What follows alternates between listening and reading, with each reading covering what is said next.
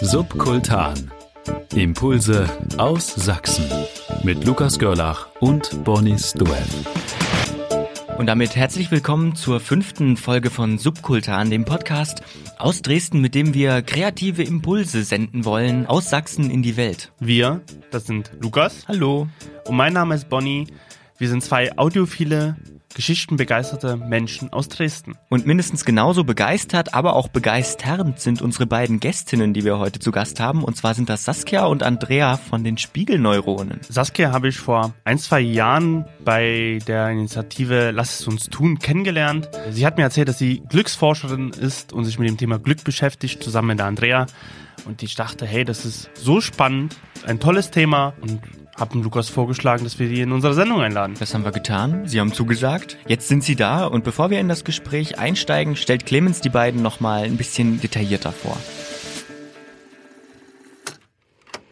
Auf der ganzen Welt versteht man unter Spiegelneuronen besondere Nervenzellen im Gehirn von Menschen. Sie sollen zum Beispiel dafür sorgen, dass Gähnen ansteckend ist. Dresden allerdings hat eigene Spiegelneuronen. Saskia und Andrea. Die eine ist Kultur- und Glückswissenschaftlerin, die andere Psychologin und Psychotherapeutin. Zusammen beschäftigen sie sich mit angewandter positiver Psychologie. Vereinfacht gesagt, mit allem, was mit Glück zu tun hat. Wir begrüßen in Folge 5 von Subkultan die beiden Glücksbringer Saskia und Andrea. Und damit herzlich willkommen Hallo. Dankeschön, hallo. zu einer neuen Folge von Subkultan. Vielleicht ähm, sagt ihr kurz, wer wer ist, damit man die Stimmen so ein bisschen auseinanderhalten kann. Stimmprobe. Ich bin die. Saskia. Und ich bin die Andrea. Unsere Stimmen klingen sehr ähnlich, glaube ich. Seid ihr denn glücklich?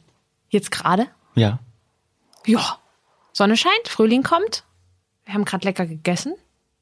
Passt, oder? Ja, ich habe noch ganz viele Urlaubserinnerungen. Also, ich bin gerade sehr glücklich. Wo warst du denn? Viele Pläne. Darf man fragen? In Vietnam war ich. Vietnam. Ja.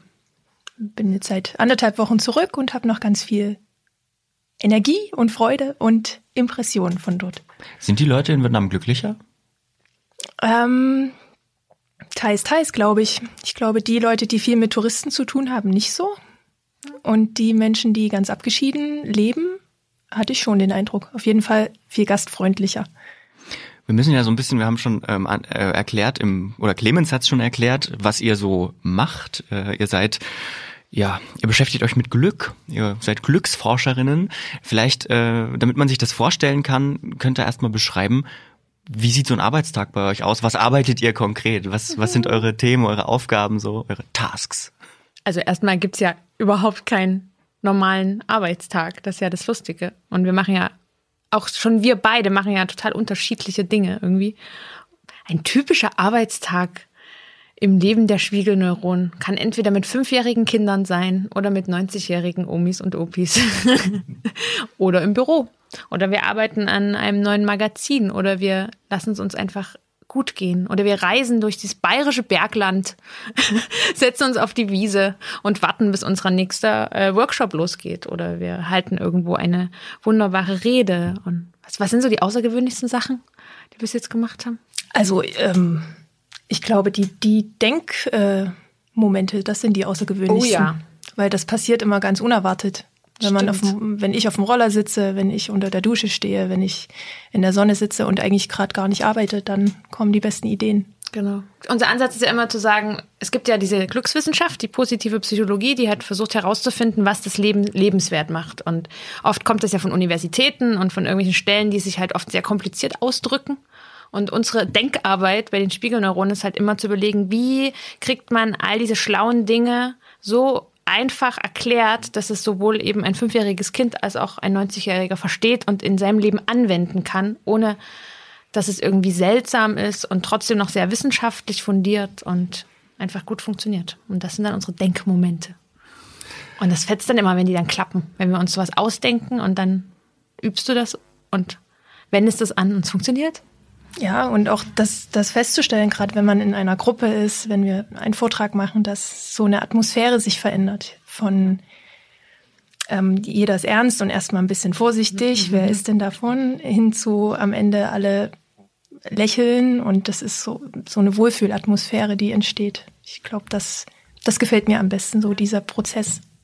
Und dass man, dass man ja immer denkt, also die, die Leute denken ja, wir bringen ihnen jetzt was bei und dann ist es aber eigentlich immer so, dass wir total viel von denen lernen. Also es ist auch so ein typischer Spiegelneurontag, dass wir ganz viel von denen lernen, die vor uns sitzen, stehen, gehen und so weiter. Das auch. Ich wollte dich nicht unterbrechen. Nein, nein, absolut nicht. Wenn die Saskia einmal im Redefluss ist.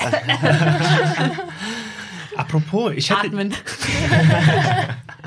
ich hätte gleich mal eine, eine schöne Idee.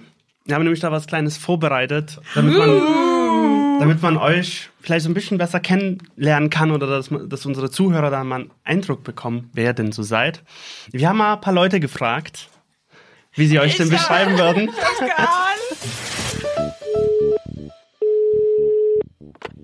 Ist, sind die Spiegelneuronen? Das ist ein Haufen von kreativen Glücklichmachern, die sich zur Aufgabe gesetzt haben, hinter das Mysterium unserer Unglücklichkeit zu kommen. zwei verrückte Frauen, Andrea und Saskia. Ja, die Saskia ist ja so impulsiv, aktiv. Sie ist eine Riesenstrahlefrau. Manchmal fragt man sich, was hat sie genommen?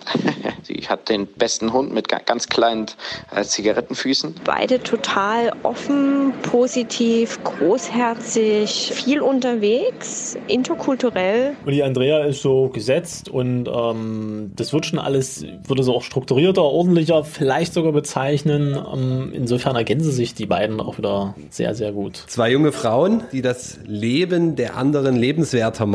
Mit klugen Worten, wichtigen Denkanstößen und schönen, besonderen Veranstaltungen. Beide total fragenverliebt, beide total äh, super starke Frauen. Ich bin ein Riesenfan von Spiegelneuronen und ähm, der Arbeit, die sie machen. Und ich glaube, es müsste noch viel mehr Spiegelneuronen geben. Wir müssten Millionen Spiegelneuronen sein. Dann wäre alles besser auf dieser Welt. Alles wäre dann besser. Schön. Ja. Habt ihr ein paar Stimmen erkannt? Ich habe alle erkannt. Schön. Sehr nett. Dankeschön. Der, der Sebastian hat es zurückgegeben. Ich habe ihm, ich hab immer gesagt, dass er komplett durchgedreht ist. Jetzt hat das. Äh, Jetzt hat er die jetzt hat er Chance den, genutzt. genau die Chance genutzt. Äh, Jetzt aber die wichtige. Frage, stimmt das alles? Das mit den Zigarettenfüßen des Hundes. das ist durchaus richtig. Also seht ihr das so, dass ihr versucht eigentlich ähm, den Leuten das Leben zu bereichern, so ein bisschen? Ja, das schon. Wie macht ihr das? Habt ihr konkrete Beispiele? Ihr habt schon von Workshops gesprochen? Erzähl mal. Erzähl Komm, mal. erzähl mal. Also ähm, wie eine Stimme aus dem Beitrag das ja schon gesagt hat, wir sind sehr fragenverliebt. Also wir geben kein Rezept, was glücklich macht, sondern wir gehen auf die Suche mit den einzelnen Leuten oder mit, mit der Gruppe, was denn so Dinge im Leben sind, die das Leben schön machen und die das Leben lebenswert machen. Und das kann ja bei jedem ganz, ganz, ganz unterschiedlich sein. Je nachdem, wo die Leidenschaften liegen, wo die Hobbys liegen, wo die, ja, wie derjenige auch, was ihm wichtig ist, was er für Ziele hat. Und deswegen ist es immer eine Reise, würde ich mal sagen. Ja, voller Fragen. Und die, auf die es vielleicht auch immer gar keine Antworten geben muss. Und die kommen schon gar nicht von uns, ne? Das ist eigentlich so das Wichtige, sondern immer dieses nochmal tiefer gehen und nochmal nachfragen und dieses große Thema, wann hast du das letzte Mal etwas zum ersten Mal getan? Was ist dir heute gelungen, anstatt was war heute scheiße? Und halt so die. Und darüber reflektieren und dann natürlich auch den Mut haben, etwas zu verändern vielleicht, wenn man sagt, Mensch, ich habe da zu wenig Zeit dafür und eigentlich mag ich das total, dass man sich halt was freischaufelt und dass man das lebt. Ne? Wir haben nur das eine Leben, denke ich zumindest. Was zurzeit bekannt ist. Und ähm, wer kommt da so zu euch? Also wer, kann man sagen, dass eine typische Gruppe an Leuten zu euch kommt? Oder wer braucht Glück? Wir werden geschickt. Das ist das Schöne. Also wir, es ist eigentlich nie so rum, dass wir sagen, wir haben Glück, kommt zu uns und holt es euch. Sondern es gibt einige Menschen, die der Meinung waren, dass wir gut aufgehoben werden bei diversen Zielgruppen. Die Andrea erzählt jetzt bei welchen. Ach, ganz unterschiedlich. Ganz viele ähm, Unternehmen, die Gesundheitstage machen, wo wir querbeet von Handwerkern bis hin zu ähm, IT-Leuten, bis hin zu Leuten aus dem Gesundheitswesen, Erziehern, ähm, alle möglichen vor uns sitzen haben. Ähm, ich glaube, die Leute, die auf uns zukommen, das sind schon die, die ein hohes Potenzial an Glück haben. Mhm. Weil ich glaube, die, die gerade massiv unglücklich sind, die sehe ich dann eher in meiner Praxis. Die trauen sich gar nicht nach dem Glück zu fahnden, sondern die haben gerade andere Themen. Ja. Und das haben wir aber tatsächlich auch gemerkt. Also wir werden, wir werden geschickt zu eben den Sachen, die die Andrea gerade genannt hat, arbeiten auch ganz viel mit ähm, Parkinson-Patienten. Und dann haben wir aber gemerkt, dass so ein bisschen Angebot fehlt für Leute, die eben schon auf so einem hohen Niveau sind und die auch in diesem Thema Glückswissenschaft noch viel mehr machen wollen und Dinge tun. Und deswegen haben wir dann letztes Jahr die Spiegelneuron-Clubabende ins Leben gerufen, wo all diese schon unglaublich glücklichen Menschen endlich mit uns noch weiter Dinge machen können. Ja, und die das Glück auch weitergeben. Ne? Also das ist ja. Ja. auch die Spiegelneuronen. Die Neuronen funktionieren nicht alleine. Also es nützt keine einzelne Verbindung zwischen zwei Nervenzellen, sondern das ist ein großer Haufen. Und wir wollen gern einfach das weitergeben und dass jeder auch sein Umfeld ein bisschen, vielleicht ein bisschen glücklicher macht oder ein bisschen besser macht. Dass wir alle die Welt im Kleinen ein bisschen verändern. Genau. Wie, wie seid ihr denn dazu gekommen, dass ihr euch mit Glück beschäftigt? Jeden Tag gab es da bestimmten Vorfall? Was sind eure Hintergründe dazu? Die Erleuchtung. Damals auf dem Jakobsweg. Nee. Den bestimmten Moment? Ach nee, wir müssen doch in der Garage, muss es doch losgegangen sein. Alle guten Geschichten beginnen in einer Garage. Aber wir haben keine Garage. Aber sowas ähnliches. Also bei mir ging es los im Therapiesessel. In meiner Ausbildung hatte ich einen äh, jungen Patienten, der war Anfang 20. Und ich dachte, Mensch, hättest du den vor einem halben Jahr kennengelernt, ähm, vielleicht hätte der schon so ein paar Dinge lernen können und wäre gar nicht so tief abgestürzt. So, das war vor ungefähr sechs Jahren mein Ausgangspunkt, dass ich dachte, dieses psychologische Wissen, was ich in der Therapie vermittle oder diese Dinge, auf sich selbst zu achten und ähm, auch nach dem guten Leben Ausschau zu halten, die muss doch, das, das muss doch für jeden irgendwie zugänglich sein. Genau, das war mein Ausgangspunkt. Bei dir, Saskia? Bei mir war es äh, das Deutsche Hygienemuseum. Oh. da habe ich, da hab ich äh, viele Jahre gearbeitet in der Museumspädagogik. Und das Museum ist eines der tollsten Museen der Welt, finde ich. Und die haben so einen ganz tollen Ansatz und sagen, wir gucken auf den Menschen von der positiven Seite. Was macht uns gesund? Was macht uns stark? Und wer die Ausstellungen kennt, die die haben, die wissen, da geht es um Freundschaft, um Liebe und um Glück. Und die hatten einmal eine Sonderausstellung nur zum Thema Glückswissenschaft. Und ich bin dort mit riesigen Augen durch und dachte an jeder Ecke, oh, das will ich auch, das will ich auch. Und dann immer weiter reingelesen in die Thematik, festgestellt, das ist ja eine Wissenschaft. Und dann sind wir uns begegnet. Ja, wir waren dann an der Bar. An der Bar, genau. Ich habe eine das Limo geht doch aber, das geht bestellt. doch aber typisch los.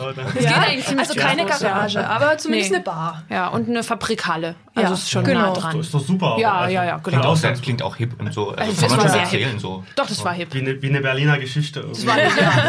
Also du hast dir eine Limo bestellt? Ich habe eine Limo bestellt, die Saskia stand hinter der Bar und hat mir die Limo gegeben. Und wir waren begeistert Genau. voneinander. Irgendjemand Drittes meinte, glaube ich, irgendwie, ich glaube, ihr müsst euch mal unterhalten. Irgendwie so. Genau. Und dann, äh, aber ich glaube, wir haben uns dann zweimal getroffen, zufällig. Ja, Und genau. haben noch gar nicht drüber gesprochen, was wir eigentlich machen. Sondern wir waren erstmal nur so voneinander sehr sympathisiert. weil wir Chemnitzer, Weil wir Chemnitzer, genau, die Genau. Chemnitzer unter sich. das merkt man ganz schnell immer. Die stechen immer raus. Und dann, irgendwann findet man sich sympathisch und dann stellt man immer fest, ah, der andere kommt aus Deswegen. Chemnitz. Du kommst aus Chemnitz. Genau, genau. Ich hab's geahnt. Ja. Und ich dann glaube, erst beim, beim dritten Mal ne, haben wir dann drüber gesprochen, was machst du denn Ja, und was genau. mache ich denn? Und Ja. dann so, hä? Krass, das ist ja Wir spannend. machen zusammen was und dann war ich bei Ja. dir zu Hause. Genau. Das ist echt schon Kurz lange vor her. Weihnachten, Ja. irgendwann mal im Winter. 2011. Und da haben wir gesagt, da wollen wir was draus machen. Ja. Langsam und vorsichtig. Also könnte man vielleicht festhalten, du hast Psychologie studiert, Richtig? klassisch. Und du hast, Saskia, Unklassisch. auch, auch Kulturwissenschaften. Genau, und Psychologie im Nebenfach und Jura auch im Nebenfach. Da trifft man seltsame Menschen.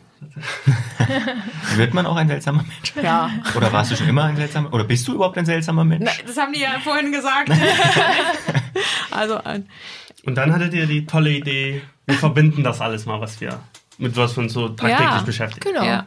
Und lesen uns da noch tiefer ein und finden auch Leute, die sich da vielleicht schon länger damit beschäftigen und gucken einfach mal, ob die Welt bereit ist für eine ganz andere Angehensweise. Ne? Weil man kennt es ja, es geht immer so Stressseminare, Burnout-Seminare, so eigentlich ist alles schon zu spät, aber vielleicht seid ihr noch zu retten. Und wir haben halt gesagt, nee, wir kehren den Spieß mal um und sagen, hey, guck mal, was gut ist, guck mal, was gut ist. Ne? Und dann haben wir Nee, du hast dann ein Existenzgründerseminar gemacht. Genau, ganz klassisch habe ich dann erstmal Dinge gelernt über Buchhaltung und Finanzierung und ähm, Recht Ja. und Vertrieb und Marketing und ähm, ja, alles querbeet. Und der Kopf hat.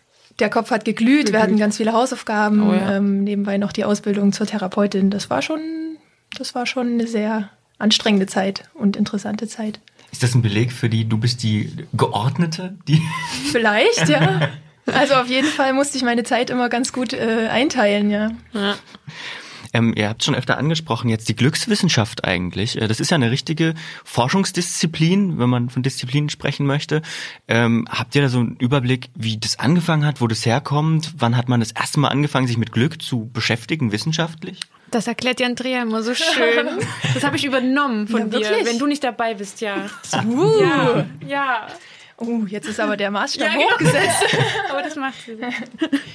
Also, ich glaube, Freud hat sich auch schon mit dem Glück beschäftigt, aber das, das was mir so ähm, im Kopf geblieben ist, ist nach dem, nach dem Zweiten Weltkrieg gab es ähm, viele Opfer in den KZs und ähm, viel, einige, die auch überlebt haben und manche waren halt gebrannt für ihr ganzes Leben und andere haben aber ihr Leben weitergelebt und haben das Grausamste, was, glaube ich, einem Menschen passieren kann, irgendwie überstanden und trotzdem auch den Weg wieder zurückgefunden ins eigene Leben. Und da war das erste Mal diese Frage, warum trotz Belastung manche Menschen wieder aufstehen oder ihr Leben weiterleben und ähm, andere halt nicht. Und ähm, dann hat sich das langsam entwickelt, auch die Frage, wie hält Arbeit gesund? Und ähm, so der große Forschungszweig kam dann in den 90ern, als der damalige Chef der APA, das ist so eine große Association für, von Psychiatern in Amerika, ähm, an der Macht war und er hat gesagt, wir wollen gerne die Psychologie wieder vollständig machen. Nicht nur das Klinische, nicht nur das Krankhafte, nicht nur die Störungen, nicht nur die Behandlung, sondern wir wollen auch wieder die Frage mit reinholen, was ähm, haben wir eigentlich für Potenziale, wo können wir hin, was haben wir für Ziele. Genau. Und dafür stehe ich auch. Der Martin Seligman. Wenn man, Seligman. ja, wenn man Seligman. Seligman heißt, muss man das tun. Hat sein ganzes Leben nur Depression und erlernte Hilflosigkeit erforscht. Und dachte sich, ach, seine, seine Enkeltochter hat Genau. zu ihm gesagt, warum bist du immer so grummelig? Warum guckst du immer so warum böse? guckst du immer so böse? Genau. Und dann hat er sich gefragt, Mensch, warum sagt das meine fünf? Ich glaube, die war da fünf, Ja, fünf oder, oder so. so. Die war da ganz klein. Ja. So, das ist doch nicht schön. Ja. Und ich kannte ihn auch nur als den großen Depressionsforscher. Ja. Und dann so, hä, der hat was mit Glück zu Ja. tun. Wie passt das denn? Ja. Aber irgendwie passt es. Ja. Haben vielleicht auch die Menschen, von denen man das nicht denkt, am meisten mit Glück zu tun? Worauf möchtest du hinaus? Auf nichts? Ja, na, bei ihm, äh, ne, er hat, er war ja schon super alt, als er angefangen hat, sich für diese, so Mitte, Ende 60. Und da ist er voll eingestiegen ähm, in diese Forschungsrichtung und er ist wirklich der Pionier, meiner Meinung. nach. Es kamen dann einige nach und gibt jetzt neue Generationen, aber er ist immer noch so der Name, wo viele sagen, er hat auch diesen Begriff positive Psychologie geprägt. Obwohl, wie Andrea gerade gesagt hat, Psychologie ja eigentlich immer alles umfassen sollte, aber das war echt so ein bisschen in Vergessenheit geraten und sehr, sehr spannend. Also es ist vielleicht auf deine Frage nochmal zurückzukommen, nicht, nicht empirisch belegt, aber so von meinen Eindrücken von den Reisen. Ähm, letztes Jahr in Israel habe ich mich lange mit jemandem unterhalten und die Israelis, die wirkten mir so unheimlich glücklich. Oder auch viele, viele Inder, denen es ja rein wirtschaftlich nicht, nicht gut geht, äh, wirkten super glücklich. Und ich glaube, wenn es so eine externe Bedrohung gibt, sei es durch Armut oder durch Krieg, ist einfach diese Frage, wie können wir das Leben lebenswert machen, diese kurze Zeit, die uns vielleicht gegeben ist, viel präsenter. Und ähm, vielleicht haben die Leute tatsächlich mehr mit Glück zu tun, als, als jemand, der das Leben so für selbstverständlich ähm, sieht und nimmt. Da fällt mir noch was ein dazu, das passt. Ähm, der, es gibt ja immer den, den Glücksatlas der Deutschen Post und immer so einen Glücksindex für Deutschland. Und da war es jetzt, also wir sind immer ziemlich äh, unglücklich gewesen, so auch im, im Ländervergleich mit anderen europäischen Ländern. Und 2016 ist das plötzlich so ein bisschen nach oben geschnellt. Und 2016 war aber ja eigentlich kein Jahr, in dem viele gute Dinge passiert sind. Und da hat dann die Wissenschaft auch genau das, was Andrea gerade gesagt hat. Ne? Wenn, wenn du plötzlich merkst, schlimme Dinge rücken näher, dann merkst du plötzlich wieder, was du hast. Und ähm, wenn du all die Bilder siehst von den schrecklichen Dingen, dann merkst du, wie gut es dir eigentlich geht. Und das führt zu mehr Glück, weil wenn alles da ist und dann, ne, wo kein Schatten, da kannst du das Licht auch nicht schätzen. Ne? Das ist echt Ist das vielleicht auch so ein Problem der westlichen Welt ein wenig, dass wir das eigene Glück eigentlich gar nicht sehen? Wenn wir nicken, hört das Also- keiner. wir nicken. Wir, wir nicken. Ja. Wir nicken. ja. Ja. Also dieses alles ist immer verfügbar, alles ist immer da. Ich muss auf nichts warten. Es gibt nie etwas, äh, ja, wofür es sich lohnt. äh, Ne? Irgendwie alles ist da, immer so eine, so eine Verwöhnung. Ne? Ja, und, und vielleicht auch so eine kleine Inszenierung, wenn Ja. wir ähm, auf Facebook schauen, auf Instagram schauen. Das sind eben nur die, die Ausschnitte der Realität, die aufgepimpt sind, die, die super, super schön gemacht sind. Und jeder denkt, ähm, dem anderen geht's viel besser, dem geht's immer gut. Ne? Der postet jeden Tag solche tollen Bilder. Und da sind wir Ähm, schon in der ersten Falle. Ne? Vergleich ist der erste Schritt zum Unglück. Ja, und, und auch die, die Erwartung, dass das Leben immer, immer, immer so was Tolles Ja. bereithält. Ja. Ne? Und immer einen Höhepunkt zu bieten hat. Ja. Weil es sind eher die kleinen Sachen, die glücklich machen. Ja, das ist ein gutes Stichpunkt, äh, Stichwort. Wir brauchen eigentlich gar nicht mehr so drumherum zu moderieren, weil er macht das schon super. Er kommt selber auf die Themen, die wir gleich ansprechen wollen. ähm, d- d- kleine Sachen machen glück, glücklich. Das ist auch so Stichwort Happiness Hacking. Wir haben, wir haben euch ja besucht bei einem eurer Clubabende, die habt ihr auch schon angesprochen. Also so viel dazu. Ja, wir sind gut. Ja. Ihr seid vielleicht Ähm, bei uns zu Gast. Vielleicht hören wir da mal kurz rein, wie so ein Abend bei euch abläuft und danach reden wir so ein bisschen über Happiness Hacking. Oh ja. Gern? Ja, wir sind im Pau Pau. Das ist ein Eisladen in Dresden. Ungefähr 20 Leute sitzen hier so um einen großen Holztisch herum. Gemütlich mit einem Getränk und manche mit einem Eis. Hier findet heute der zweite Spiegelneuronen-Clubabend statt. Veranstaltet von Saskia und Andrea von den Spiegelneuronen. Und diese Clubabende, die stehen immer unter einem ganz bestimmten Motto. Ja, heute geht es ja um das Happiness-Hacking. Wie können wir mit kleinen Methoden ein Lächeln auf die Münder zaubern? Wir sind gerade in der Phase der Gruppen. Jede Gruppe setzt sich mit einer anderen Zielgruppe auseinander. Wie kann ich Happiness-Hacking im Job betreiben oder im kleinen Kreis oder im öffentlichen Raum? Und jede Gruppe darf jetzt erstmal Ideen sammeln. Genau.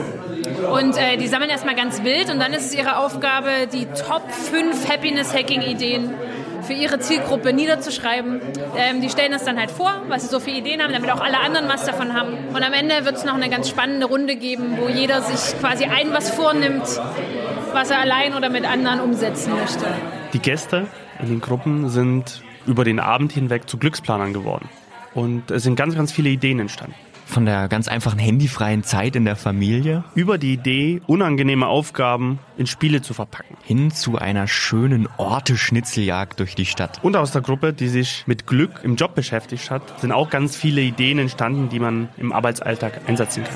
Was kann man so anstellen, um die Kollegen glücklicher zu machen? Da hatten wir ganz gute Ideen. Wenn ich mal eines Tages Angestellte haben sollte, dann ähm, werde ich lustige kleine Verkleidungen vielleicht machen, wenn die Leute auf Arbeit kommen, dass sie erstmal ein gutes Gefühl haben. Oder wenn man manchmal auf Arbeit kommt, sagt ja niemand Guten Morgen oder so, wenn man das selbst sagt.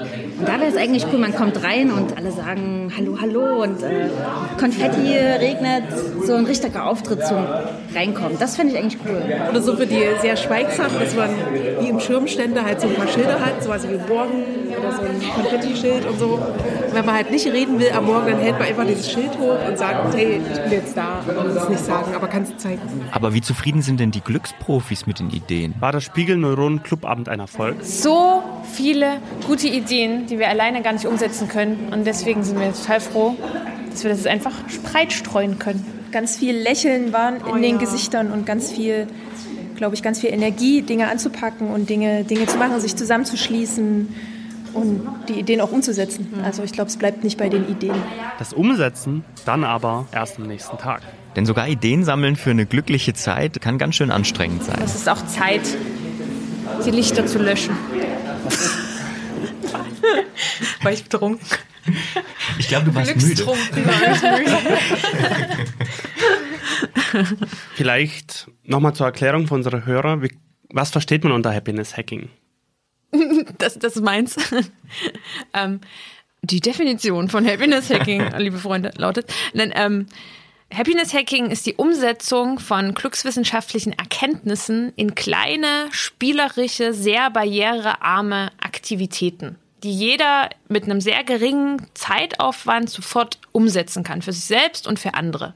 Und das ist das Schöne dahinter. Wir sagen immer, dass eine Hacking kommt ja auch so von, du merkst es nicht, dir tut jemand was Gutes. Und wir sind so ein bisschen wir, mögen das nicht so, wenn Dinge so pädagogisch sind. Also wenn so mit Zeigefinger so, es wäre gut, wenn du dich mehr bewegst und es wäre gut, wenn du, ne, und so weiter und so fort. Und deswegen sagen wir, denkt euch Sachen aus, wo die Leute nicht sofort merken, wie gut es ihnen tut und äh, es trotzdem funktioniert. Gibt's weltweit so tolle Sachen.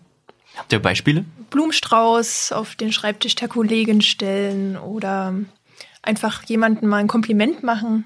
Einfach so. Einfach so. Ohne Oder- Grund geht das? Ja, das ist schwierig für Deutsche.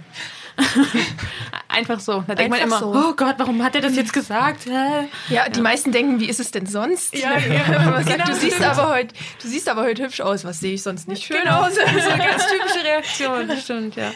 Aber es gibt auch, also es gibt auf der ganzen Welt ganz tolle Methoden. Äh, zum Beispiel in der, in der New Yorker U-Bahn, da wollte man, dass die Leute wieder die Treppen nehmen, anstatt immer Rolltreppe zu fahren und hat dann die Treppen mit so Bewegungsmeldern ausgestattet. Und wenn man die Treppen hoch und runter geht, ist das wie die, Klassen, äh, die Tasten eines Klavieres.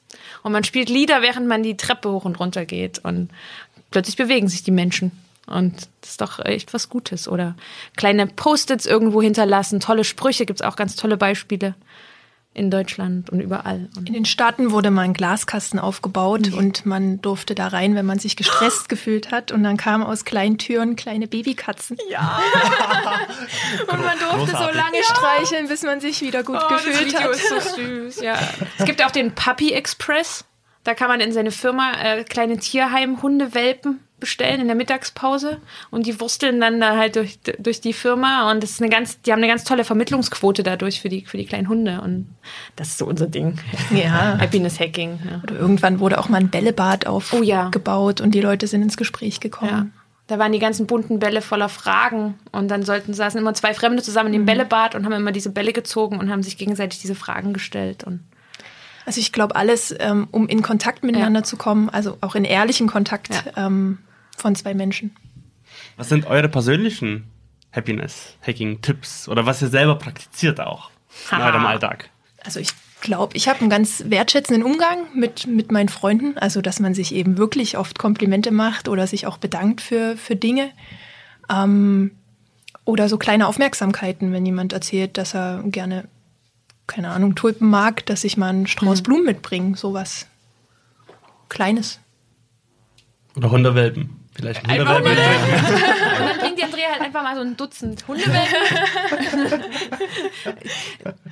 Ja, jeden Dienstag immer. ja. Nee, Ich habe, ähm, ähm, ich markiere mir bei Instagram immer so Bilder, die mich besonders fröhlich machen und besonders glücklich machen, markiere ich immer mit diesem Herzen und die werden ja alle gesammelt und wenn es einem nicht gut geht, dann kann man da drauf gehen auf alle Beträge, äh, Beiträge, die man halt geherzt hat und wenn man das so durchscrollt, diese ganzen kleinen Videos und Bildchen, dann ist es so wie so eine kleine Glücksauszeit. Ja. Baby, Hundebabys. Hundebabys. Und Leo ist vielleicht auch so ein Happiness. Oh ja, das ist der größte Happiness-Hack. Weil die Leute alle immer durchdrehen. Wenn die Leo sehen. ist der Hund mit den Zigarettenstummel Ja, ich weiß nicht wie. Nehme ich, nehme ich an. Ja, äh, das ist sehr lustig. Wir waren, ich war mal mit Sebastian wandern, also der, der das vorhin gesagt hat. Und äh, er hat Leos Beine tatsächlich etwas überschätzt und ist dann immer mit seinen langen Beinen über so Felsspalten gesprungen und hat den Hund an der Leine einfach hinter sich hergezogen. Und seine Frau schrie dann nur noch, Sebastian, der Hund, der kann nicht so weit springen. Und der kleine Hund hat echt versucht, dann hing der so halb da und er hat es aber immer irgendwie geschafft. Und ja. Nicht so happy für den Hund, aber so für die. Für alle eine- anderen war das super. Ist auch eine schöne Geschichte. Genau, ja. Aber er hat überlebt. Wie viel hat denn, du hast, äh, eine von euch hat es gerade schon gesagt, ähm, wie viel hat denn Glück mit, mit ehrlichem, äh, mit ehrlicher Kommunikation zwischen Menschen, mit ehrlichem Kontakt zwischen Menschen zu tun? Ist das ein ganz wichtiger Punkt?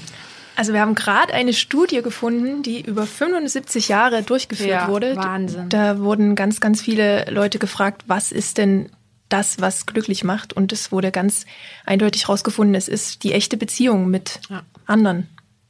Also mit dem Partner, mit Freunden. Dass ähm, man so sein kann, wie man, wie man ist. Und wirklich diese echte Beziehung. Also ich glaube, es hat ganz, ganz viel damit zu tun. Ja, und auch langwährende äh, Beziehungen. Man sagt, es gibt so einen schönen Spruch, ähm, Freunde, die man länger hat als sieben Jahre, sind Familie. So dieses, ne, das auch diese, dieser erweiterte Familienbegriff, gerade in heutiger Zeit, wo alle so verstreut wohnen, dass man halt sagt, es, es gibt Menschen, die sind mir genauso wichtig wie, wie echte Familie, ne? Und auch, ja, vielleicht wichtiger, wenn man so die Familie gar nicht hatte, die man sich gewünscht hat. Und das ist echt, also das A und O. Und das braucht kein Geld und kein großes Haus, sondern. Und doch denkt man, dass man das wieder vermitteln muss. Dass es auch wieder wichtig ist in Zeichen der Digitalität, Instagram, Mhm. Facebook, YouTube, wie, wo alle sich irgendwie selbst präsentieren, ja auch zum Teil mit ihrem Leben. Obwohl das uns ja auch sehr viel Gutes gegeben hat. Ne? Also alles diese ganzen Social Media Auf Sachen jeden haben ja Fall. auch viel Tolles bewirkt, wenn man sich anguckt, welche, welche Dinge organisiert werden über Facebook, welche tollen Gruppen sich da gebildet haben. Da ist für jedes Interesse, was man sich überhaupt vorstellen kann, gibt es ja Interessensgemeinschaften. Wir können ja gleich mal Werbung machen. Es gibt ja auch, es gibt ja auch eine Spiegelneuronen Happiness Hacking Gruppe Ja. Dresden. Happiness Genau. Hacking Dresden, genau. Da Jeder kann- darf mitmachen. Ja. Man muss eine Antritts-, äh, Beitrittsanfrage stellen, aber wir, wir lassen nicht. Ja. Und im nächsten Clubabend wird auch eine Aktion vorbereitet, die dann im übernächsten Clubabend umgesetzt wird. Wir wollen Dresden tatsächlich glücklicher machen und nicht nur darüber sprechen, sondern eine Aktion Wann ist dieser? vorbereiten. Der nächste Der nächste Clubabend? Clubabend ist am 4.4. Haben wir Ab uns so 19 extra Uhr. Gedacht. Genau. Genau. Location kommt noch rechtzeitig. Ja, je nachdem, wie viel ähm, Genau. kommen. Wir, wir haben das jetzt die letzten Male so ein bisschen begrenzt, weil wir erstmal in kleinen Gruppen sehr intensiv arbeiten wollten und haben diesmal gesagt, es gibt so viel zu tun, wir haben schon so viel erarbeitet. Wir brauchen jetzt wirklich jede Hand, um diese Ideen umzusetzen. Und da haben wir diesmal gesagt, kommt alle. Alle, die ihr was tun wollt für das Glück in dieser Stadt. Kann Dresden Glück gebrauchen? Jetzt wird's politisch. Wer kann denn kein Glück gebrauchen? Und das war die persönliche Antwort. und damit äh, würde ich sagen, können wir in eine ganz kurze Pause gehen und äh, danach geht's weiter mit hoffentlich ganz viel Glück. Ja. Pause vom Gespräch heißt für uns immer Dankeszeit und wie immer danken wir Clemens für die Stimme und Carsten für die Fotos. Wir danken auch all denen, die letztes Mal die Folge von Christian geteilt haben. Für das Feedback zu der Folge. Digital, persönlich, analog. Und wir danken auch Tino für den Aufbau unserer Einfachton-Website. Vielen Dank dafür.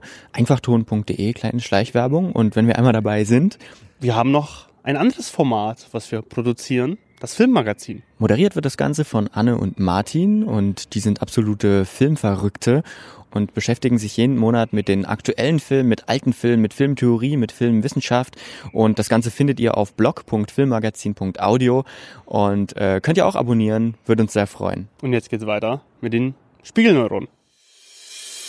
Wir sind wieder da 2-1 Risiko. in unserer Darkwing Vorbereitung. Kinderserien machen sehr glücklich. Oh, können wir über Kinderserien Ja. reden? Ja, los bitte. Ich habe äh, vorgestern an Inspektor Gadget gedacht. Kennt ihr den? Ja, natürlich. Go, go, Gadget, Go, oh, go, Arm. Gadget, oh, Arm. Oh, und die Glücksbärchis. Das passt ja. Seid ihr Glücksbärchis?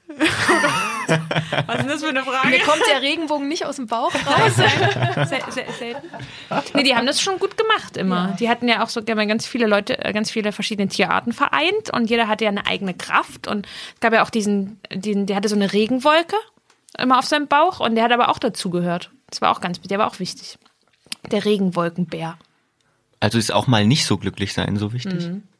Wir können ja nicht immer glücklich sein, weil dann wäre das ja Normalzustand und dann wäre es kein Glück mehr. Würden wir es nicht mehr merken. Und das, das denken ja einige, dass äh, positive Psychologie oder Glückswissenschaft zum Ziel hat, dass man, egal was einem passiert, alles weglächeln soll und immer so tun soll, ach, ist doch nicht so schlimm. Ne? Es gibt ja auch diese Strömung des positiven Denkens, wo man, wo man sagt, du musst alles umkehren, dass alles ganz positiv ist. Und das ist aber sehr, sehr gefährlich. Es braucht das Unglück.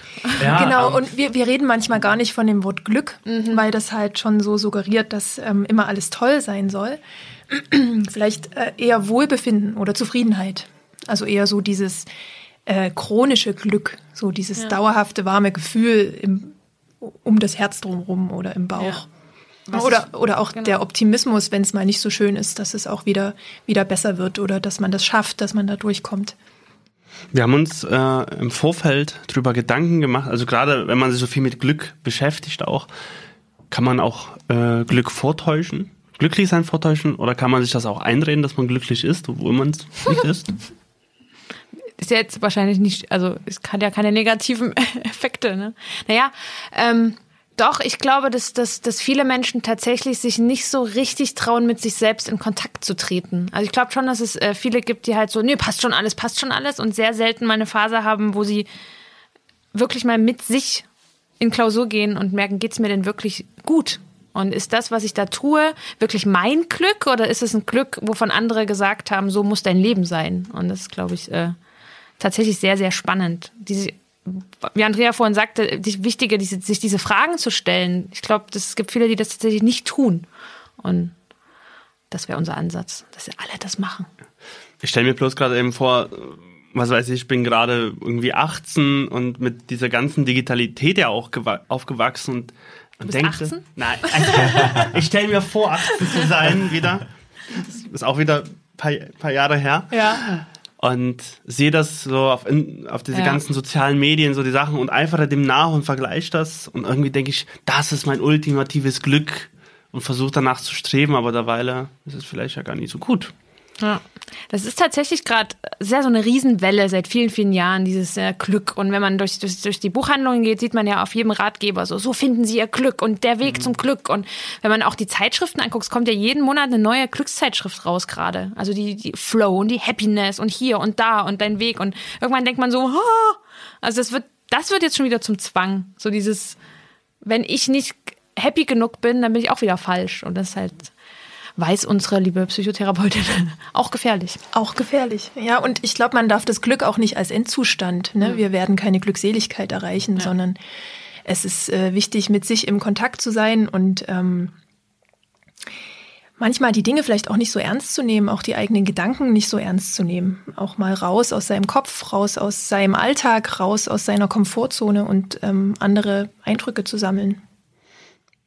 Was waren denn in dem Fall eure persönlichen Wege so, dass ihr so diesen, sag mal jetzt, Glücksstatus heute habt? Wie habt ihr denn alles selber so entdeckt, was euch so glücklich macht?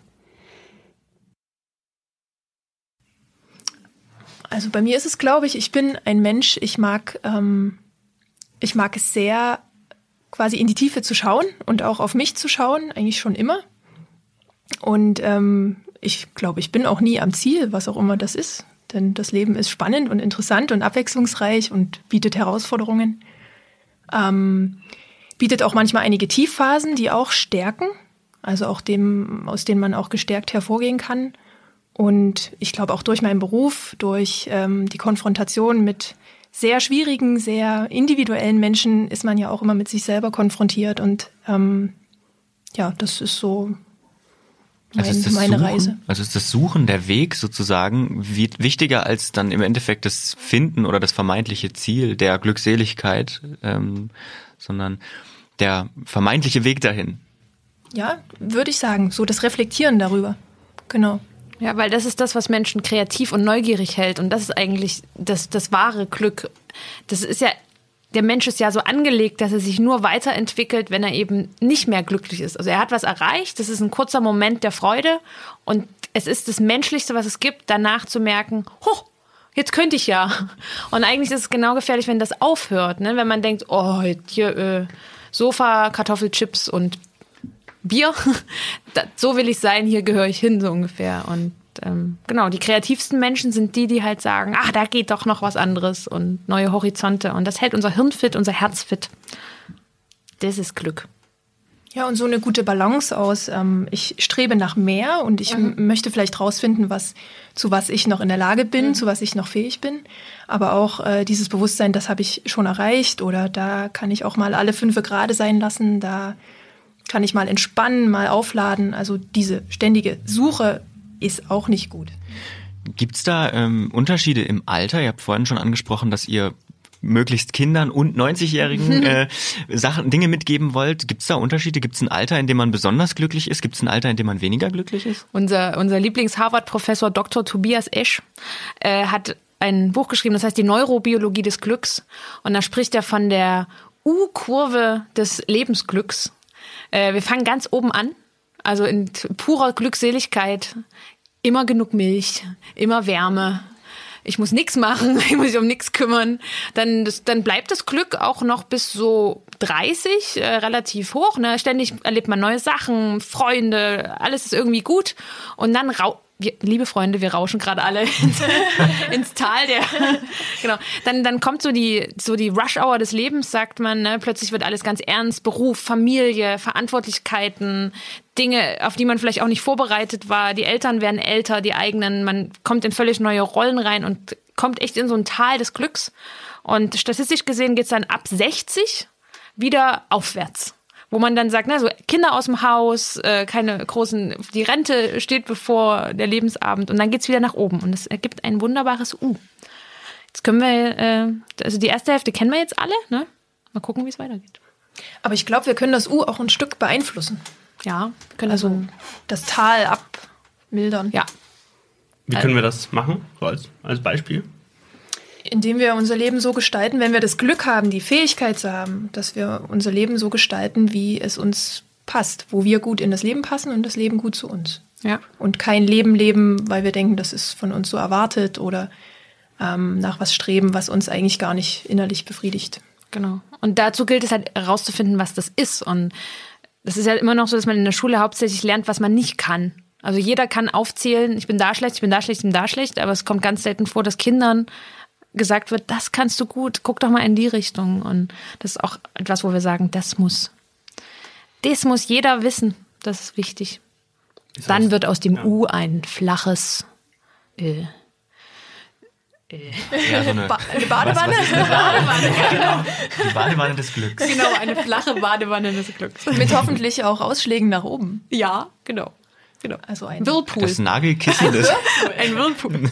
ein Whirlpool des Glücks. Ja, ja. Ist das vielleicht auch so eine kleine Ländergeschichte, wie glück, glücklich man ist? Wir hatten ja, es gab ja auch mal einen Spiegel nur einen Clubabend dazu. Mhm. Könnt ihr vielleicht nochmal erklären, was da so, was da besprochen wurde, über welches Land es auch so ging? Also beim ersten Clubabend ging es um Dänemark und um das Konzept des Hygge. Hygge, Hygge ähm, ist ein dänisches Wort für die Gemütlichkeit. Ähm, und die Dänen haben tatsächlich in dem Glücksatlas immer sehr hohe Werte bei der Lebenszufriedenheit. Und Hygge ist wohl das Ausschlaggebende, was die Dänen gut machen, es sich nämlich gemütlich machen. Und wir haben das mal ganz kritisch hinterfragt in diesem ersten Spiegelneuron-Clubabend und haben uns diesen, diesen Weltindex auch nochmal angeguckt, welche Länder da ganz oben sind. Das sind die skandinavischen Länder, also die, wo man viel drin ist, äh, viel Gemütlichkeit hat, viel Gemeinschaft hat und wie unsere Kritikergruppe an dem Abend aber auch feststellte, halt eben auch nicht so viel von der Welt mitkriegt. Irgendjemand meinte, wer interessiert sich schon für Dänemark? Irgendwie so, Dänemark hat keine großen Probleme, vielleicht, ne? Ja. Äh, war, war sehr spannend tatsächlich. Und ja. Was möchtest du noch wissen? Nee, also, weil das Interessante ist, also ich würde ja sagen, ich komme ja auch so zur Hälfte aus dem Süden. Und Zur Hälfte aus zur dem Hälfte Süden. Und da hatte ich schon immer das Gefühl, ey, die Leute können rausgehen, es ist viel Sonne da.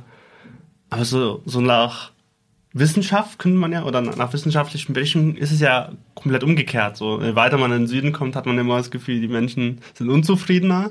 Zumindest kenne ich das so aus Ich so glaube, auch, auch das ist irgendwie ein zweischneidiges Schwert. Das- Denn im, ja. im Norden gibt es auch die höchsten Depressionsraten Ja, und im Norden gibt es auch die höchsten Raten an Alkoholabhängigen. Mhm. Und vielleicht auch da wieder, ne, da ist dieser Kontrast. Es gibt Leute, denen geht es überhaupt nicht gut und deswegen gibt es auch die Leute, denen es besonders gut geht. Ja. Und ähm, im Süden verwäscht sich das dann. Also polarisiert, der Norden vielleicht einfach mehr. Ja, Da sind auch gar nicht so viele Leute, ne, die, man, die man zu Statistiken heranziehen kann. Nee, ähm, weil du gerade sagst mit dem Süden, es gibt zum Beispiel auch komplett andere Studien, wo man sagt, je wärmer die Umgebung ist, in der ein Mensch lebt, desto aggressiver werden Menschen. Also das steigende Temperaturen aggressiver machen. So, auch so. Vielleicht sind die da oben einfach so gemütlich, weil es halt einfach zu kalt ist, um sich aufzuregen. Ach, wenn ich jetzt, wenn ich mich jetzt aufregen will, dann muss ich mir erst wieder die Jacke anziehen. Ja, also mehr Kälte auch nach Dresden. Können wir vielleicht so. Mehr Kälte. Nein. Ja, Winter, Nein. kein Sommer mehr. Nein, es macht schon sehr froh. Milde Temperaturen sind ein, ein Wohlfühlgarant, tatsächlich. Hitze macht dann wieder. Extreme, alle Extreme führen zu.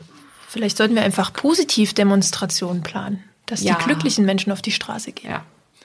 Uns geht's gut, wir gehen demonstrieren. Hm. Das wäre aber wirklich was, ja. Jetzt habt ihr schon wieder eine Überleitung gebaut. wir haben noch, äh, wir haben noch einen anderen Einspieler, der kommt auch aus äh, von diesem Abend. Und zwar habt ihr da auch eine Gruppe gegründet, nicht nur eine Jobgruppe oder eine Privatgruppe, sondern eine Gruppe, äh, eine Gruppe mit äh, den Menschen, äh, die sich zur Aufgabe machen sollten, die Wutbürger glücklich zu machen. Und da gibt's eine kurze Aussage, ähm, die geht so. Dieses Thema halt Glück für die Unglücklichen, das ist echt so was, was noch ein bisschen mehr Gehirnschmalz braucht, was aber auch ein sehr wichtiges Thema ist. Warum ist denn das ein besonders wichtiges Thema? Die sind sichtbarer oft. Ne? Also wir merken das ja gerade in der Berichterstattung in, in Dresden. Die, die Guten, die ja hier überall sind, die bekommen gar nicht so viel Aufmerksamkeit. Und das äh, äh, es gibt ja immer noch diesen Spruch Good News or No News. Ne? Also, äh, es muss immer alles ganz, ganz schlecht sein. Und ähm, ja, was es wirklich gilt zu versuchen, ist halt auf die Menschen zu schauen, denen es halt nicht gut geht und zu schauen, warum geht es ihnen nicht gut und zu überlegen, was könnte man tun, damit auch die sich wieder gehört und aufgehoben und gewertschätzt fühlen. Schwierig, ne? Von Wertschätzung und Sehen zu sprechen. Es war auch an dem Abend ein großes Thema, ne? Wo die Gruppe dann überlegte, inwiefern soll ich die, wie soll ich die wertschätzen? Wie soll ich den Positivität entgegenbringen? Aber ich glaube, es geht halt darum, herauszufinden, was ist passiert, dass sie so sind, wie sie sind. Ja, die sind ja auch irgendwann mal an diesem Baby U ganz oben auf die Welt gekommen und äh, what happened after that? Ja. Das könnte man auch jetzt als Rutsche sehen, fällt mir gerade ja, auf. Ja, genau. Das Baby, was dann runterrutscht. Genau. Ja, genau. Warum rutschen manche Babys dann so tief runter ne? und einige bleiben im Whirlpool? Wenn ihr mal irgendwann ein Buch schreibt, nennt es Whirlpool des Glücks. Okay, okay. Jahresziel 2018? Genau, der Whirlpool, der des, Whirlpool Glücks. des Glücks. Genau. Ja, Sprudel. Hast, hast, du da noch eine, eine Erklärung zu den Wutbürgern? Und das ist ja hochsozialwissenschaftlich schon fast. Ja, also ich finde es für, für uns und für die Leute in Dresden eben auch ganz wichtig, mhm. dass, ähm, dass das Image nicht von Einzelnen bestimmt wird. Ja. Also dass ähm, eine Stadt ja immer mehr ist als einzelne Einwohner und ähm, das spielt noch dazu. Also dass wir uns auch einfach wieder zufriedener fühlen hier in der Stadt und halt positive Gründe schaffen, montags auf die Straße zu gehen. Also es gab einen Montag, da war halt die übliche Demonstration, aber parallel war vor der Sempo-Oper ein Deichkind-Konzert. Und an diesem Montag waren halt alle da. Da war halt ganz Dresden, hat halt getanzt, gesungen, Party gemacht und am Rande sprangen die anderen rum, aber es hat halt niemanden interessiert. Und ich glaube, das ist, was wir brauchen. Halt positive Gründe schaffen, warum man auf die Straße geht, was Andrea gesagt hat. Ne? Halt nicht gegen, gegen, gegen, sondern wofür bist du? Und äh, ja, am, am Sonntag ist ja jetzt, glaube ich, jeden Sonntag diese Veranstaltung The Pulse of Europe, wo halt immer Veranstaltungen sind an der Frauenkirche, wo es darum geht, was haben wir eigentlich alles? Also in welcher guten Welt leben wir? Und das sind die Veranstaltungen, die wir brauchen. Wir hatten schon mal einen ähnlichen Themenpunkt ähm, so im, im ersten Teil, äh, da ging es auch darum. Ist Glück vielleicht eine Frage äh, von Wertschätzung? Hochphilosophisch. Ja, er ist wirklich sehr hoch. Das muss man erstmal sacken lassen, ja, genau. die Formulierung. Ich glaube schon, mhm. ja. Also Wertschätzung für das, was ich habe, Wertschätzung für die kleinen Sachen, Wertschätzung für mein Gegenüber, Wertschätzung für mich, mich auch wichtig genug zu nehmen, ähm, um das Leben zu leben, was ich leben möchte. Ja. Ja, und wenn man, also wenn man sich mal wissenschaftlich anguckt, warum diese Bewegungen entstehen, halt sowas wie Pegida, für viele Menschen, die da hingehen jeden Montag, ist das ein Ort, wo sie endlich wahrgenommen werden und gewertschätzt werden. Ne? nicht ohne Grund haben auch so, so NPD-Gruppen in kleinen Dörfern großen Zulauf, weil die Kids hängen auf der Straße rum, die haben niemanden, der sie mag. Und dann kommen plötzlich Leute und sagen, hey, wir sind eine tolle Gruppe, wir treffen uns äh, jeden Tag und, und komm doch mal vorbei. Und endlich hört dich jemand, endlich hast du das Gefühl, du hast eine Art großen Bruder, große Schwester, du bist nicht mehr allein. Und da sagen wir auch wieder, wo sind die guten Leute, die das Gleiche machen, die auch sagen, hey, dir geht's nicht gut, komm doch, komm doch mit, ne? Und das Gemeinden machen das ziemlich gut, so Jugendgemeinden, aber Kirche ist auch wieder so ein, so ein Thema, ne? Und es müsste viel mehr Bewegungen geben, die die Kids da wegholen. Wegfangen. Nein. Oh, so Nein. wrong. Bitte rausschneiden. Nein, die vielleicht ähm, ja auch was wecken in den, in, in, in den Kids, ne? Und die die Ja. Interessen einfach stärken und ähm, eine gute soziale Struktur auch bieten. Also Sportvereine machen das ja auch. Genau, Ne? ja. Und, Ähm, es muss ja nicht politisch sein, es muss auch Überhaupt nicht nicht. religiös Überhaupt orientiert nicht. sein. Ähm, Da sind wir wieder auch- beim Kontakt mit den Menschen. Ja, ja, es kann auch die Mathe AG sein oder Und aber eben auch aufzuhören, Sta Städte in so krasse Bezirke zu unterteilen, dass du in, in der Schule gar nicht mehr die Chance hast, auf andere Sozialschichten zu treffen, wo alles so voneinander abgeriegelt ist, dass die überhaupt nicht mehr aufeinandertreffen. Also wir haben Plattenbau aufgewachsen. Bist du auch im Plattenbau aufgewachsen? Ja, wir sind Ja. beide im Beklatscht Sonnenberg, genau. Ja. Ne, Beide Chemnitz, Sonnenberg. Nee, es so? aber äh, Fritz Heckert und Sonnenberg, schön Plattenbau und so. Und Das war du- schön. Ja, wir hatten halt Freunde aus allen Schichten. Und da waren auch manchmal Leute bei uns zu Hause, da haben meine Eltern so, aber die haben halt nichts gesagt, ne? Und dann, dann, auch wenn man, wenn man jeden Tag zum Beispiel Straßenbahn fährt, anstatt mit einem eigenen Auto, man, man sieht, wie die Gesellschaft zusammengesetzt ist und versteht viel besser, was da passiert. Und je mehr das getrennt wird, desto schlechter. Ja, das würde ich unterschreiben. Einfach mal so, spontan. Ähm, vielleicht so eine grobe Einordnung, in welcher von welcher Zeit redet ihr? Wann seid ihr aufgewachsen? War es dann wo, zu einer Zeit, wo es noch durchmischter war? Müssen wir jetzt sagen, wie alt wir sind? Ja, ich, diese Frage wollte ich umschiffen, Also indem ich sage, einen groben Zeitraum. Wir sind beide in einem Land geboren, was es nicht mehr gibt. Okay. Und in einer Stadt geboren, die es nicht mehr gibt, nämlich 1985 in Karl-Marx-Stadt. Früheres und heutiges Chemnitz. Chemnitz, genau. Damals hieß es aber Karl-Marx-Stadt. Wobei ich jetzt sagen muss, ich habe von, also von der DDR-Zeit nicht mehr so die Erinnerungen. Und dann aber, ja klar, ne, also ich glaube schon, dass es anders war. Früher war ja alles anders. Es ist ja immer alles ist anders. ja immer wieder alles anders. Aber ja, Plattenbau, verschiedenste Menschen, verschiedenste Kulturen auch da und es war eine harte Zeit. Nee, nee es, war, es war spannend. Also, was wir draußen rumgetigert sind Genau. auch, ne? Also, das ist unglaublich, wenn ich heute sehe, wie viel Angst Eltern haben, ihre, El ihre Kinder äh, spielen zu lassen draußen. Wir sind halt Wir- nachmittags von Klingel zu Klingel gezogen, haben gefragt, kommst du runter? Und Genau. Ja. dann wurde zusammen äh, Skateboard gefahren im, Genau. im Hof. Ja. Und ähm, ja, wenn es dunkel ist, das war die einzige Regel, wenn es dunkel ist, reinkommen. Genau. Oder zum Abendessen. Wenn der gelbe Eimer auf dem Balkonsims steht. Aha, bei dir der gelbe Ja. Eimer. Dann wird's Zeit. Genau. Damit wir das von überall sehen, hat meine Mama immer auf den Balkonsims so einen gelben Eimer gestellt. Und dann ging's rein. Genau. Bei uns gab es eine Glocke, die immer um sechs geläutet hat und Rufzeichen einfach. Genau. Ja. Da musste daheim sein. Ja. Das ist echt, das ist wirklich was, was verschwunden ist, finde ich. Spielende Kinder in großen Gruppen auf äh, Hinterhöfen, allein, ohne Eltern oder irgendwie so, so Banden, die durch, durch Wälder ziehen. Irgendwie ist so eine Kinderlehre. Wie wichtig ist denn Spielen? Gibt's Für was Glück? Wichtigeres? Gibt's? Nee. Nee. Es gibt Also wir sind große, große, große Verfechter des Spielens. wir spielen auch ganz viel Ja. in unseren Workshops. Ja. Was spielt ihr da so? Also, wir ähm, haben tatsächlich einen Workshop, wo wir Kinderspielzeug einpacken. Also auch mal den Gameboy, also aus unserer Kindheit. Aber auch die, die, den, den Strick, das Springseil, das ähm, ja, Kaleidoskope, Kreide, Kreide, Seifenblasen. genau, alles mögliche. Und wo man einfach mal wieder spielen kann, ausprobieren kann. Und das ist so unglaublich. Also auch Banker, Menschen auch dabei, Manager. Brettspiele vielleicht auch, oder? Stimmt, haben wir auch so, Mensch, ärger dich nicht, Kartenspiele. Einfach, und dann sitzen, und die kriegen dann alle so ganz rote Wangen und, und das, das löst so viel aus. Das klingt so banal, ne? Aber das löst so viel aus in deinem Hirn, so diese alten Erinnerungen, diese alten Spiele. Und das machen wir unglaublich gern. Das ist echt. Und wir fragen auch die, die Parkinson-Patienten, fragen wir auch, was habt ihr als Kinder gerne gemacht? Was habt ihr, wofür wart ihr bekannt?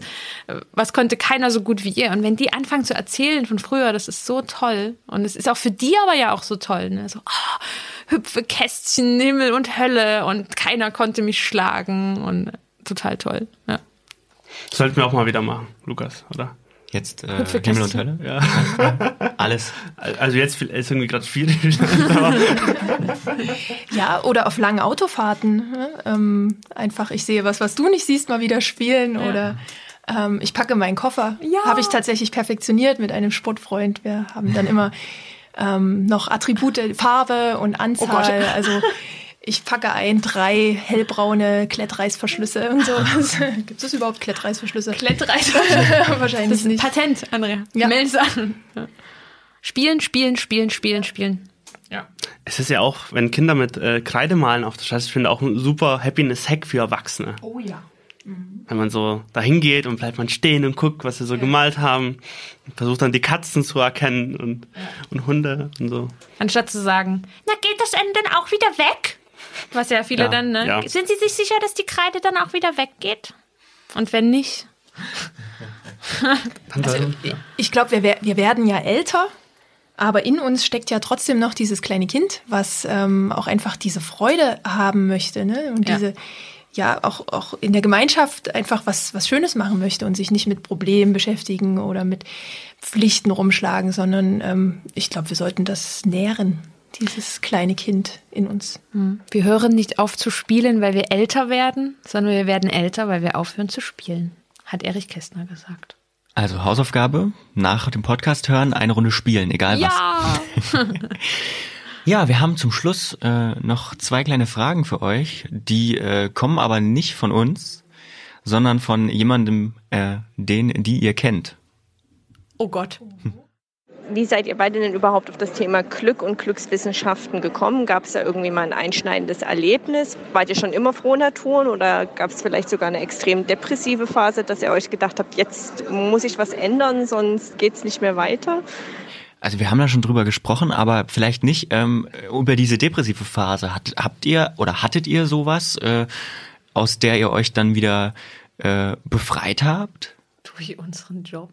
Ja, das wollte ich jetzt nicht unbedingt sagen, aber vielleicht ja. Naja, ja, durch euren Job.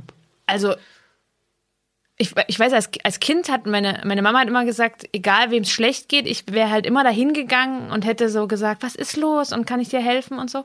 Und sie hat aber auch sehr oft erzählt, dass ich halt überhaupt nicht darauf geachtet habe, äh, hab, wie es mir dabei ging. Also ich wollte irgendwie mal alle um mich rum retten, dann habe aber ganz wenig auf mich geachtet. Und, und irgendwann sind dann aber auch halt wirklich so familiär und auch im Freundeskreis Sachen passiert, mit denen ich dann selber auch wirklich mehr so gut zurechtkam. Und dann halt, dann fängst du an, dich damit zu beschäftigen, was wirklich wichtig ist. Und mir hat mal jemand gesagt, Saskia, du musst mal richtig leiden, damit du, damit, damit du, ja, damit du überhaupt weißt, wie gut du es eigentlich hast, so ungefähr. Und dann dachte ich so, okay. Und ja, also dieser, dieses, überhaupt dieses, dieses Thema tiefer zu ergründen, wie man aus Tälern rauskommt, ne, macht man, also ich habe es erstmal versucht für andere zu machen und dann halt auch an mir selbst getan. Genau. Ja. ja, ja. Ich glaube, ich bin von Natur aus schon eine Frohnatur. Also ein Optimist äh, durch und durch. Auch in meiner Familie wird ganz viel gespielt und ganz viel gelacht. Ähm, und dann hatte ich tatsächlich auch ein einschneidendes Erlebnis, eine körperliche Krankheit, die mich ähm, ins Krankenhaus gebracht hat, ans Bett gefesselt hat, wo ich ähm, mit Anfang 20 dachte, das ist halt nicht selbstverständlich, dass ich ähm, mich bewegen kann, dass ich mich selbst verwirklichen kann. Und ich glaube, daraus ähm, einfach dieses, ich habe nur das eine Leben und ich, ich möchte, dass ich ein schönes Leben habe. Und das ist halt alles nicht selbstverständlich. Es kann ganz schnell ganz anders sein. Und da sind wir wieder bei der Wertschätzung. Ja. Oh ja. Es ergibt alles Sinn, was ihr sagt. Ja. Das ist unglaublich. Haben das äh, ja perfektioniert. Nee, es ist einfach wahr, mein Gott. ja. Alles vorbereitet. Ja. So ganz die le letzten Nächte Ja. für Jetzt den können wir die Podcast. Fragestellerin nicht fragen, ob sie mit dieser Antwort zufrieden ist. Aber Das kann sie im Nachhinein ja Genau. irgendwie, Genau. Vielen Dank irgendwie sagen. für die Frage. Wenn man sich einen lieben langen Tag mit Glück, glücklich sein und positive Lebensweise befasst, ob man dann ein schlechtes Gewissen hat, wenn man mal nicht gut drauf ist und nicht glücklich ist. Nö. nö, nö, nö. Weil wir ja genau, weil wir ja genau wissen, dass halt beides ganz wichtig ist und ganz wichtig dazugehört. Und Ich, ich beschäftige mich ja die, die Hälfte meiner Woche mit ähm, Patienten, also mit Menschen, denen es nicht so gut geht, die gerade in einer Lebenssituation sind, wo es ihnen alles andere als gut geht. Und ich glaube, da denke ich oft, Gott geht's mir gut. Ja, also egal, kleine Dramen, kleine oder auch größere Dramen, ähm, einfach diese, diese Wertschätzung, bin ich wieder dabei, ähm, mir geht's eigentlich gut. Ja. Und aber auch die Wertschätzung sich selbst gegenüber zu sagen, krass, es ist gerade eine schwere Zeit und jetzt gesteht dir doch selbst auch mal ein, dass du die jetzt haben darfst. Und da musst du jetzt nicht sofort raus und da musst du auch morgen nicht raus und es ist jetzt halt so, wie es ist. Ne? Und das ist, äh, ja, tatsächlich so. Ja, und ich glaube, diese kleinen Dramen, die ja jeder in seinem Leben hat und kennt, ähm, vielleicht auch in den großen Kontext einzuordnen. Ne? Ja. Also ist das nächstes Jahr immer noch so schlimm ja. Ne? oder wachse ich daran oder ist, ist das im Vergleich zu, zu anderen Menschen, also das einfach zu relativieren, ist ja. das jetzt wirklich so furchtbar?